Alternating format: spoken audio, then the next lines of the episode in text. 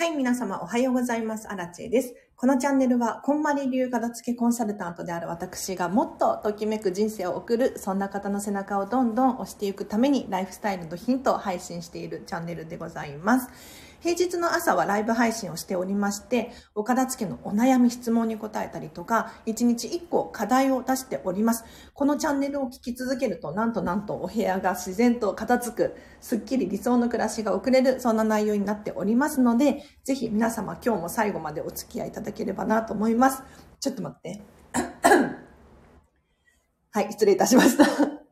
もしね、こんまり流片付けコンサルタントに質問があるとか聞きたいことがあるという方いらっしゃいましたらコメント欄でコメントしてください。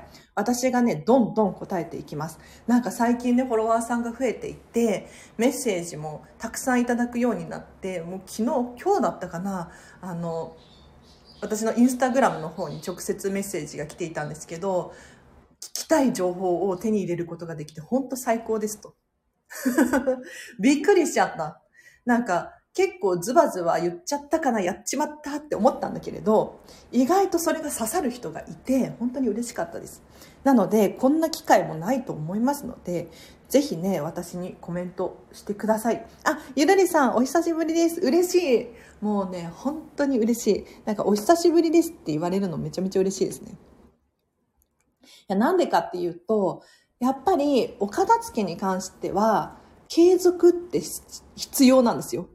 うん。だから、このチャンネル、毎日毎日更新しているんですが、なんで、こんまり流片付けコンサルタントね、そんな、毎日、ラジオを更新しなければならないのかっていうと、私のためにもあるんですけれど、皆さんのためでもあるんですよ。皆さんにお片付けっていうのをもっと身近に感じてもらいたい。で、常に私が更新していることによって、あ、今日も荒地さんのラジオ聞こう。明日も聞きたい。そういうふうに思わせる。これが大事なんです。だから私はね、もう頑張って強引にでもこのチャンネルをね、毎日更新しております。あ、リオンさんおはようございます。アラチェに会えて本当に変わりました。ということで、嬉しい。何が変わったんだろう。嬉しい。これいい意味で変わりました？リオンさん。ありがとうございます。なんか結構、最近もね、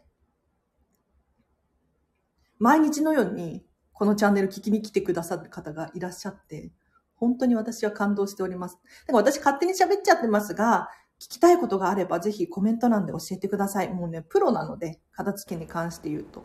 何でも答えられます。アラチェってごめんなさい。さん付けなかったので、ってことで。全然、リオンさん、私ね、アラチェって言われると、嬉しいです。もう、あらちえキャーみたいな。うん、うん。もう呼び捨てでも何でもいいです。はい。もう、アラチェさんとかどうでもいいんですよ。本当に。私は、なんていうのかな、結構カジュアルなスタイルをとっているタイプの片付けコンサルタントなので、まあ、丁寧な暮らしがしたいとか、ちょっと、なんて言ったらいいんだろう。っていう人は、もうちょっと違う人を探すといいかもしれないですね。私は割とカジュアル派です。はい。仕事が始まって家が荒れてます。ってことで、ゆるりさん、その気持ちすっごいわかる。やっぱり、忙しくなっちゃったりとか、心のね、ごちゃごちゃによって、結構家も荒れ始めますよね。いや、というのも、というのもね、聞いてほしい、というか安心してほしいのが、私、アラチェ、こんまり流片付きコンサルタントですら、部屋は散らかるんですよ。散らかるの。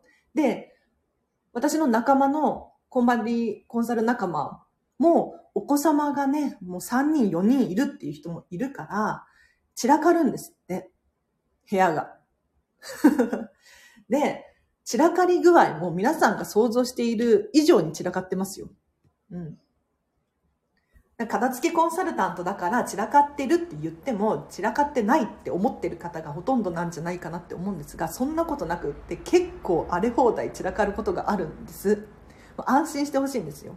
でもじゃあなんで片付けができるとか片付けコンサルタントを名乗れるのかっていうと私たちは片付ける手段方法を知ってるんです。だからどれだけ家が荒れようが散らかろうが、時間さえあれば、時間さえ与えられれば、できるんです。終わるんです。で、これをね、知ってる状態と知らない状態では、心のあり方が違う。どういうことかっていうと、この間、コンサル仲間の子供が3人いて大変っていうね、ママさんが言ってたんですが、部屋がめちゃめちゃ散らかってる。でも、今までは、かつては、こんなんじゃダメだとか、また散らかってるとか、そう思ってたけれど、今はもう心が余裕があって、これだけ散らかされても、散らかっていても、私はできるから大丈夫に変わったらしいです。なので、ぜひね、片付けの方法を一度しっかり学びきる。これ大事ですね。なんか私ちょっと勝手にペラペラ喋っちゃったんですが、散らかってもすぐ片付くシステム作らないとダメですよねっていうことなんですが、ゆるりさんぜひね、あの、こんまりで、こんまりじゃなくてもいいんですけれど、お片付けを終わらせるっていう経験をしてみてほしいなと思います。そうすると、いくら心に余裕がなくて部屋が散らかったとしても、割とストレスなく、私は片付けできるしっていうマインドに持っていくことができるので、本当にね、心の平和が保てるなと思います。だから一度ね、皆さん本当に片付けを終わらせてほしい。で、片付け終わらせるってね、何のことを言ってるのかっていうと、日々のお片付けっていうのを毎日付きまといますよ。これは一生続くもの。例えば、ご飯を食べるときに食器出すじゃないですか。出したものはしまわないと、どんどん散らかっていきます。これが日々のお片付けです。で、私たちが片付けは終わるって言ってるけれど、何が終わるのかっていうと、ご自身が持っている物量を見極める作業。自分にしっかり管理ができる量。これは片付け一生続くわけではないです。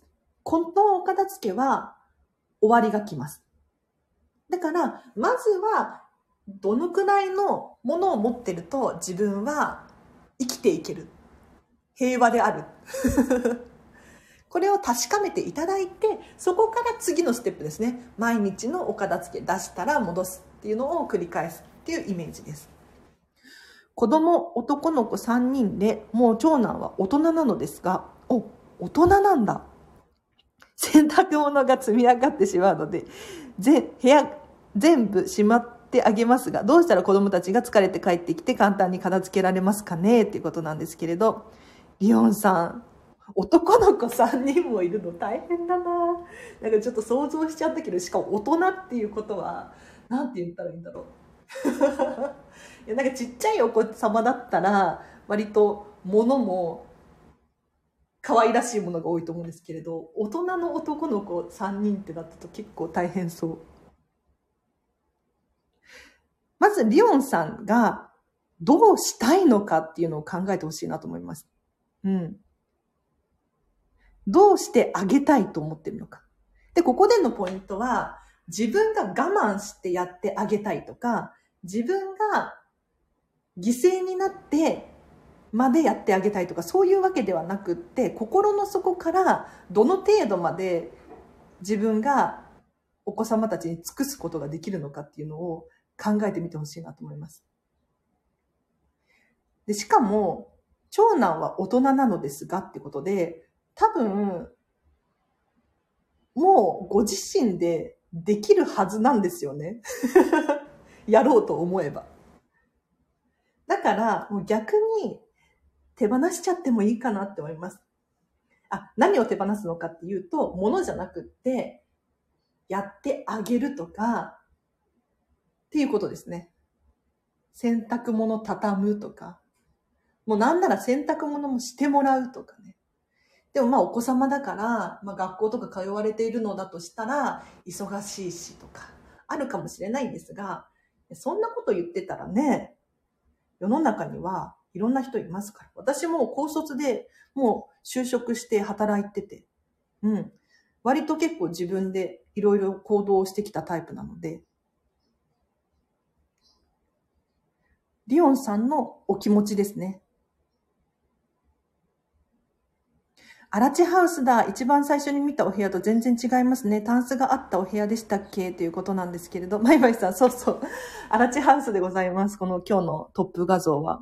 最近ね、アラチハウスどんどん磨きがかかってきておりまして、もう4ヶ月前くらいかなに引っ越してきたんですが、まあね、いわゆる古い家で、イメージとしては団地みたいな。でこのお家も来年実は取り壊しが決まっていて本当にそんなに美しいとか使い勝手がいいお家ではないんですよ。でもその制限がある中でできる工夫っていうのをすごく考えていって妹もね結構私の片付けの効果かつられてねときめきっていうのが分かってみたきたみたいでこの壁紙も妹が貼ってくれたんですよ。妹が選んだ壁紙ですごい可愛くって、一面に貼ってる、派手派手な壁になってるんですけれど、すごくね、ときめいております。年末がすぐそこですが、荒地さんは大掃除しますが、か、普段の小掃除で済ませますか？ということで、ルルリさんからの質問ありがとうございます。私、荒地は大掃除しないです。小掃除で済ませます。なんか大掃除って、やりたくない気持ちがすごく高くないですか？もう辛い、なんか寒い中窓拭いたりとか、玄関掃除したりとか、ね、家具移動させてとかもうやりたくないイメージが私の中でも頭の奥底にこびりついちゃってるんですよ。じゃあ、じゃあこんなに億劫な大掃除どうしたらいいかっていうと私アラチはもうねちょこちょこ掃除を毎日して済ますっていう。あとはポイントとしては私ミニマリストなので家具自体もそんなに多くないんですよ。だからそんなにお掃除って言っても日々ねそんなに大ごとではなくってちょっとね冷蔵庫の裏とか気になったりとかしていますががっつり時間を設けて大掃除しようっていうのは考えてないですね。うん、なるべくめんどくさいことはやりたくないっていう。皆さん想像がつくと思うんですけれど、水回りだって、ちょこちょこやってれば、簡単に終わるんですよ。それがまとめてやろうとすると、確かに効率で言ったらかいいのかもしれないんですが、汚れこびりついてるし、取りにくいし、大変なんですよ。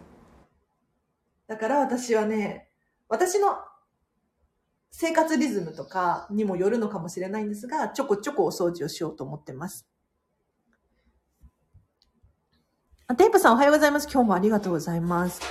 うちの旦那も片付けできない。一度一人暮らしをした方がいいんじゃないかなって思います。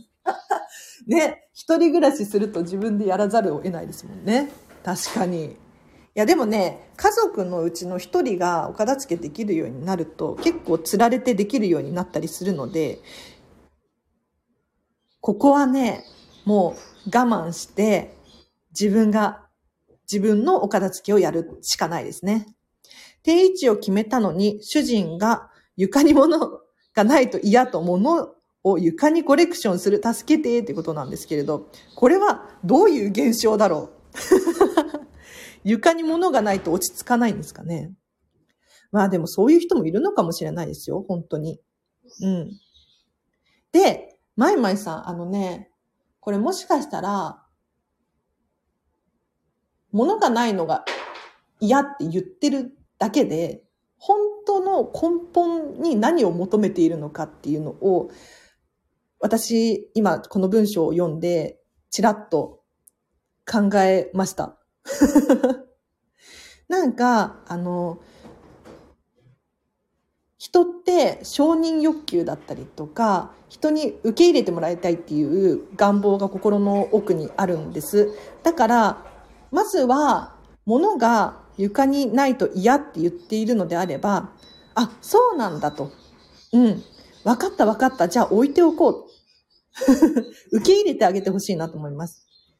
まずは相手を認める。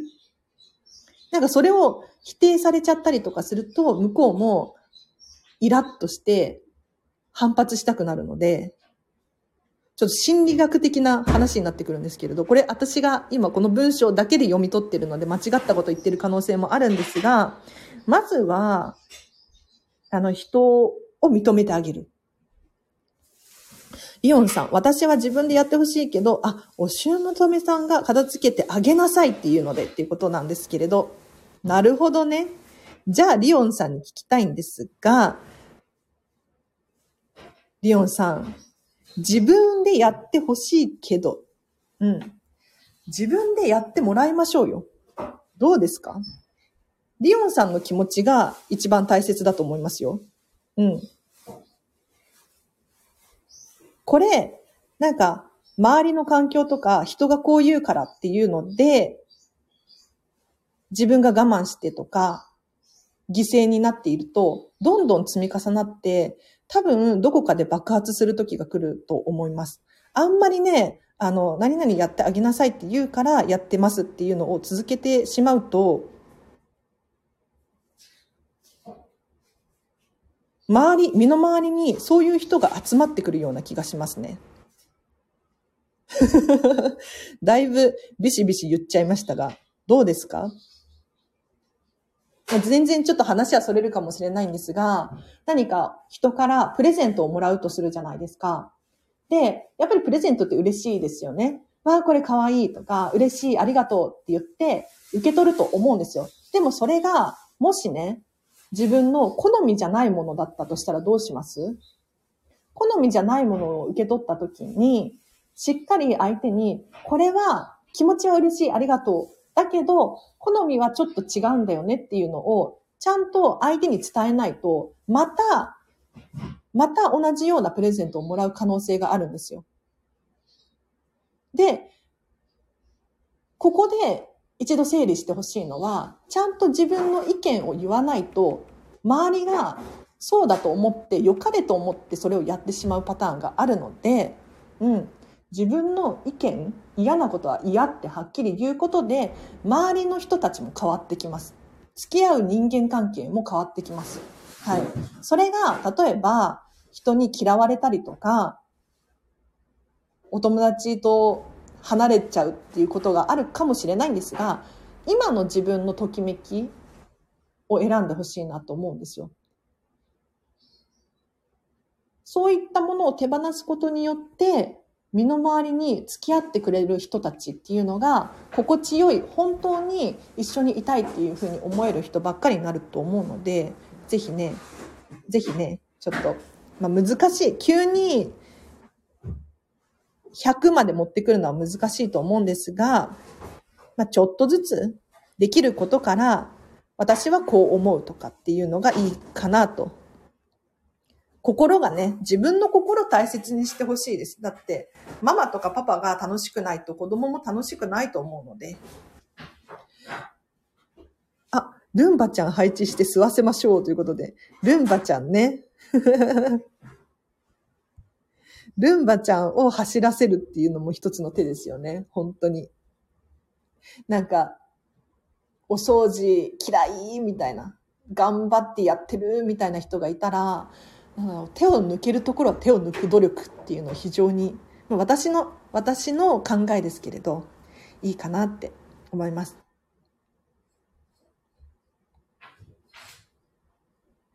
床に置くところの下に動かせる台を置くってどうですか？っていうことで、あ、なんかいろいろアドバイス来てますよ。はい。ありがとうございます。嬉しいな。なんかここでの皆さんの交流っていうのがおそらく皆さんのモチベーションにつながると思うので、どんどんどんどんコメントとかしていただけるといいかななんて思います。あ、まさみさんが、キャー素敵な壁紙っていうことで嬉しい。ありがとうございます。今日の壁紙はアラチハウスです。アラチハウスの一部ですね。うん。あんまりごちゃごちゃしてるところは写真撮ってね、出しちゃうと惹かれると思うので、ちょっと美しいところだけ切り取って 壁紙にしました。皆様ありがとうございます。自分の考えが凝り固まってみまして、やってみます。おー、すごい、マイマイさん。嬉しい。なんか、あの、私たちからいろんな意見を出してますが、あのマイマイさんのときめきで選んでくださいね。うん。アラチェさんがこう言ってたからこうするとかではなくって、自分だったらこうするっていうのを選んでほしいなと思います。あの、私、片付けレッスンする際に、やっぱりお客様と1対1でちゃんと話を聞いて、じゃあこうしましょうみたいなアドバイスをするんですよ。でもこのチャンネルは結構文章で送られてくるし、えっと、その背景が見えなかったりするので、的確なアドバイスができてないことがあると思うんです。まあこれはもう本当にご了承いただくしかないんですけれど、でもね、その中で一つでも少しでもいいなって思うものがあったら、ちょっと取り入れてほしいなと思います。コレクションスペースが欲しいという欲求なんですかね？ということで、お、ゆるりさん。いいですね、いいですね。そうかもしれないですよね。うん。マイマイさんのご主人が床に物を置いちゃうっていうことだったんですけれど、何か置きたいものがあって、置くスペースが必要で、それがたまたま床であるみたいなね。うん。ちょっと本当にご主人が何を求めているのかっていうのをか一緒に考えてあげるのがいいかもしれないです。リオンさん、確かになので、スタンド FM が私の心をときめかせてくれたので、荒地さんのおかげです。皆様にはあまり関係ない話になってすみません。やってみますね。ということで、ありがとうございます。リオンさん、嬉しい。なんかね、感慨深いですね。スタンド FM が私の心をときめかせてくれた。いい出会いですね。うんうんうん。どんどんこの調子で、リオンさんのときめくものをたくさん集めていってほしいなと思います。あ、ゆるじさんがアラチハウスにもごちゃごちゃしたスペースがあるのですね、ということで。映しちゃっていいんですよ、ってことなんですけれど。ね。いや、なんかね、あの、ね、片付けコンサルタントなのに、ごちゃごちゃしてるのって思われたくないじゃないですか。でも、でもね、私完璧にできるのって言ってる人と、いや、私もできないんだけどって言ってる人とでは、なんか共感できる部分っていうのかな、が違うので、私はあえてできないしとかって発言をしてますね。うん。で、実際にできてないしね。うん。どこができてないかっていうと、そうだなまあ、ついね、食器も洗いっぱなしになってるとか、すぐしまえないとか、全然ありますよ。お部屋全体を写真撮ってみたら床はちょっとって思うかもですよね。そうそうそう。床にはぬいぐるみ置いちゃダメって言うし、お、テープさんさすがご存知で。あ、皆さんにぜひね、やってもらいたいのが、こうテープさんもおっしゃってますが、写真を撮るっていうことなんですよ。うん。お部屋の写真を撮る。なんでかっていうと、あの、目で見ているのと写真で撮るのとでは印象が違うんですよね。や、もう本当に で、私も片付けレッスンの前に絶対にお客様にね、写真撮ってください。写真撮りましたか？聞いてます。写真に撮ると、は、やばいって思うし、もっと頑張ろうって気持ちになれるし、あと、お片付けが終わった後に見返したい人、本当にたくさんいるんですよ。写真撮っておけばよかったっていう人たちです。なので、皆さん写真撮りましょう。あと、このね、床にぬいぐるみ置いちゃダメっていうことなんですけれど、うん。これね、こんまりさんも同じようなことを言ってて、なんでかっていうと、なんかね、これ風水的な話なんですよ。めちゃめちゃ怪しい話してもいいですか？なんか床にぬいぐるみだったりとか、ちょっと生き物っぽいものを置くと、命が宿るみたいな。いや、めっちゃ怪しい。私も信じてない。信じてないんだけれど、あのね、そういうことを言われていて、床に置くのではなくて、ちょっとも、物の上っていうのかな、手、床に直接触れるのではなく、引き出しの上だったりとか、なんだ、棚の上だったりとかに置いた方がいいよなんていうのは言われてますね。はい。ちょっと上の方に置いてあげるっていうのかな。なんか、命が宿るとかって言うと怪しいけど、まあ、荒地的に言うと、ぬいぐるみとか床に置いちゃうと、埃がつくじゃないですか。で、私、アレルギー体質なんで、あんまりね、うん、おすすめはしないですね。はい。旦那様の理想の暮らしを追求してみるのはどうでしょう？床置きがときめきですか？って。そうそうそう。そうなんですよ。人によって本当にときめきって違うんですよね。で、特にご家族で暮らしている場合は、同じお家に価値観が違う人が住んでいるわけですよ。だから、お互いにまずどの状態がときめくのかっていうのを把握してあげないと、だから、こういう理由があるから、こうしている可能性があるので、ぜひね、床に物を置いちゃう。なんでかなここを一緒に考えてあげてほしいなと思います。うん。例えば床に置いてあってすごく便利なのかもしれないし、手が届きやすいのかもしれないですよね。で、見ていってときめくっていう場合もあるんですよ。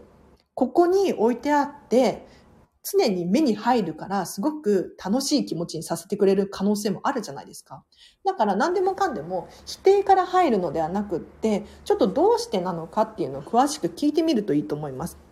うん。本当にね、びっくりするんですが、思いもよらない理由があったりするので、まず同じね、家族なんだから、こう、価値観を共有する。うん。こういう理由があるんだって理解してあげること、すごく大事です。で人って理解してもらえると本当に嬉しい生き物なので、うん。理解してあげましょう。だから全然理解できないって思ったとしても、なるほどねって言ってあげると違うと思います。ということで、今日もね、いい感じの時間になってきたので、今日の課題を出そうかなと思います。一日一個、実はこのライブ配信中に課題を出しておりまして、この課題に取り組むことによって、おそらく、どんどん、ときめきが近づいていく。そんな内容になっておりますので、ぜひ、参考にしてほしいです。あ、マイマイさんが皆様本当にありがとうございました。ということで、ちょっとやってみてください。うん。なんかあの、がっつりやる必要はなくって、なんとなくやってみてください。あ、マイマイさんのときめき必ず伝染しますよね。っていうことで、まさみさんも言ってます。うん。ときめき伝染しますよ。はい。ぜひやってほしい。まずは私たちの部屋からと思いあらちさんとあさこさんのアーカイブを初めから聞きま、聞 き始めました。やばありがとうございました。なんとなんと、リオンさんから嬉しい情報が。あ、あさこさんっていうのは私と同じこんまり流コンコンサルタント仲間で、片付けラジオをね、積極的にやっている人がいるので、こんまりでお片付けがしたいっていう方いらっしゃったら、あさこさんちょっとリンク貼っとくので後で、ぜひね、こちらもフォローしてあげるといいかななんて思いますよ。嬉しい。ということで今日の課題だ。今日の課題はこちらです。じゃじゃん。時間を手放すです。時間です。時間手放しましょう。ちょっとちんぷんかんぷんかもしれないので解説させていただくと、あの、物理的なものの片付けではなく、非物理的な情報のお片付けになってくるんですが、時間、皆さんどうなってますか？時間の使い方ですね。1日24時間ありますが、例えば、なんとなくダラダラしちゃう時間だったりとか、テレビ見ちゃう時間だったりとか、あとは、なんだろう、職場の人との飲み会だったりとか、いろいろあると思うんですよ。でも、24時間こうある中で、ときめかない時間ってあるんじゃないかなって思うんです。ときめかない時間って何かっていうと、後々にね、後悔をしてしまうとか、ああ、ゲームやりすぎちゃったなとか、今日もこれこれができなかったなって思うことがあると思うんですね。じゃあ、その時間手放しませんか？で、ここでのポイントは、とにかく手放すだけです。手放す努力をするっていうことです。うん。テレビをついついダラダラ見ちゃうなら、ちょっとでもいいから、5分だけでもいいから、見ない。っていうふうにしてみると、その5分って実は手放しているようで入ってきてるんですよ。手に入ってきてるっていうのかな。あの、なんでかっていうと、物事、もう時間もそうなんですけれど、手放すと勝手に何かが入ってくるんですね。だから、テレビを見ない時間を5分作るだけで、その5分は、たとえ何もしなかったとしても、何もしなかった5分を手に入れることができるんですよ。なので、こうやって徐々にときめきに近づけていってほしいなと思います。そう、時間をね、手放す努力大切です。あ、テープさんが、お洋服畳んでほしい人は個別に畳むものを置いておくとやってくれるかもです。ということで、お、素晴らしいですね。はいはい。なんか、家族で住んでると大変じゃないですか。で、お子様がね、大きいってなったら余計にあれなんですけれど、もう、自分でやってもらうっていうのもいいかもしれないですよね。で、あと、お子様に関しては、ママが楽しくやってると一緒にやってくれる可能性もあるので、やってもらいましょう。片付けコンサル、片付けコンサルのママさんで、もう自分は本当にやりたくないから、人の分をね、もうお部屋に置いておくとかって言ってる人もいます。うん。なんかやらなきゃやらなきゃって思ってたけど、自分が犠牲になってるから、やめたって言ってましたね。自分のものだけならやってくれるかも、今更ってことなんですが、テープさんありがとうございますね。リオンさんがありがとうって言ってますけれど。素晴らしいですね。うん。なんか、あの、参考にするっていうのは可能じゃないですか。やるかやらないかはと置いといて、皆さんの意見がおそらく誰かしらのね、参考になるんですよ。本当に。だからどんどんアイディア出してほしいなと思います。あ、スマホ時間手放さないとだなと思いながらついついということで、ゆるりさん、じゃあ今日手放してみましょう。なんかその、手放したい気持ちあるけど、ついいじっちゃうのであれば、もしその時間があったら、もっとときめきるもの、これに入れ替えるといいと思いますよ。例えば同じスマホをいじってしまうであっても、だらだらいじっちゃうのと、そうじゃなくって、自分が楽しいと思えるもの。例えば、アラチェの場合はゲーム大好きなんですよ。今もね、本当にゲーム、暇さえあればゲームやってるんですが、いやなんでかっていうと、もう本当に楽しいんですよね。うん。自分自身の幸福度を上げてくれるんです。だから、つい YouTube 見ちゃうとか、Instagram 見ちゃうとか、ダラダラしてしまうのではなくって、自分が心の底から楽しいと思えるゲームに入れ替えるだけで本当に 充実してきます。これバカみたいな話なんですが、本当の話なんですよ。あ、お役に立てたらいいな、時間大切にしたいです。ってことで、時間大切にしましょう。有限だから。特に自分の時間ですね。うん。ご家族暮らしだと、やっぱり、ね、一緒に生きてるから、ついつい人のことに目を向けがちなんだけれど、もっと自分を可愛がってほしい。うん。で、人は人なので、結局、極論。うん。自分の人生どうしたいか。で、家族が楽しいって思えた方がいいと思うのであれば、積極的にお手伝いしてあげてほしいなと思います。ただ、それに、ときめくかときめかないかっていうのは人それぞれだと思うので、そこの価値ですよね。これちゃんと考えていきましょう。ということで、あまり長くね、だらだら話しちゃうとあれなので、今日はこの辺で終わりにしようかなと思います。今日も私、アラチはこれからお片付けのことをどんどんやって、宿題があるんですよ。で、そう、なんか、もし気になる方いらっしゃったら手を挙げてほしいんですが、ビジネスコーチングビジネスコーチングとは名ばかりの非物理的なもののお片付けの今勉強をしていて、今度お友達がね、あの、モニターレッスン受けたいっていうことなったので、お友達のコーチングをするんですけれど、やっぱり心だったりとかマインドがごちゃごちゃしていると、やりたいこともできないし、理想の自分とかけ離れちゃうじゃないですか。で、これって物のお片付けも同じで、自分の理想の暮らしっていうのかな。ここがきちんと考えられてないと、どんどんかけ離れていってしまうんですよね。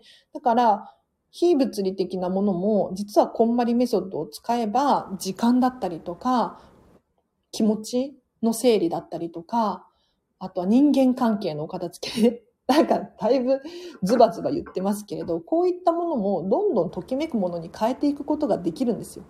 うん。で、そのビジネスコーチングって言ってますけど、そのコーチングの練習をしなきゃいけなくて、今日。はい。練習、練習って言っても私はね、ちゃんと学んでるし伝えられるんですけれど、時間配分っていうのかななんか、1時間のコーチングでいくらいくらってね、やってるから、やってるからには、ちゃんと相手が求めているものを答えないといけないですよね。そのために、もうどんどんどんどんリハーサルを繰り返していかなければならなくって、私は今日これ頑張りますので、皆さん私もね、日々成長しているから、えっと、皆さんも一緒に成長していきましょう。スタンド FM たくさん聞いているので、1.5倍速で聞くようにしています。今日は皆様本当にありがとうございました。ということで、お、リオンさんいろんなところに顔を出してるんですね。すごい。それがでもご自身のときめきですよね、きっと。うん。素晴らしいです。どんどん、どんどん成長していきましょう。結局行き着く先は理想の暮らしなんですね。そうそうそう。なんかお部屋もそうだし、心も自分の理想を、これをね、追求してほしいなと思います。いつも元気とスイッチもらっています。ありがとうございます。ってことで、嬉しい。ありがとうございます。年末年始も放送ありますか？一応するする。するするとか言って、全然私もう暇なんで、暇っていうか、特によ、ね、このスタンド FM 超大事にしているので、あ、多分聞きに来られません。いやいやいや、あのね、アーカイブ残しますので、ぜひね、参加して、あ、参加してっていうか聞いてほしいなと思います。では、皆様今日もお付き合いいただきありがとうございました。えっ、ー、と、今日も一日ときめく日を過ごしましょう。あらちでした。バイバーイ。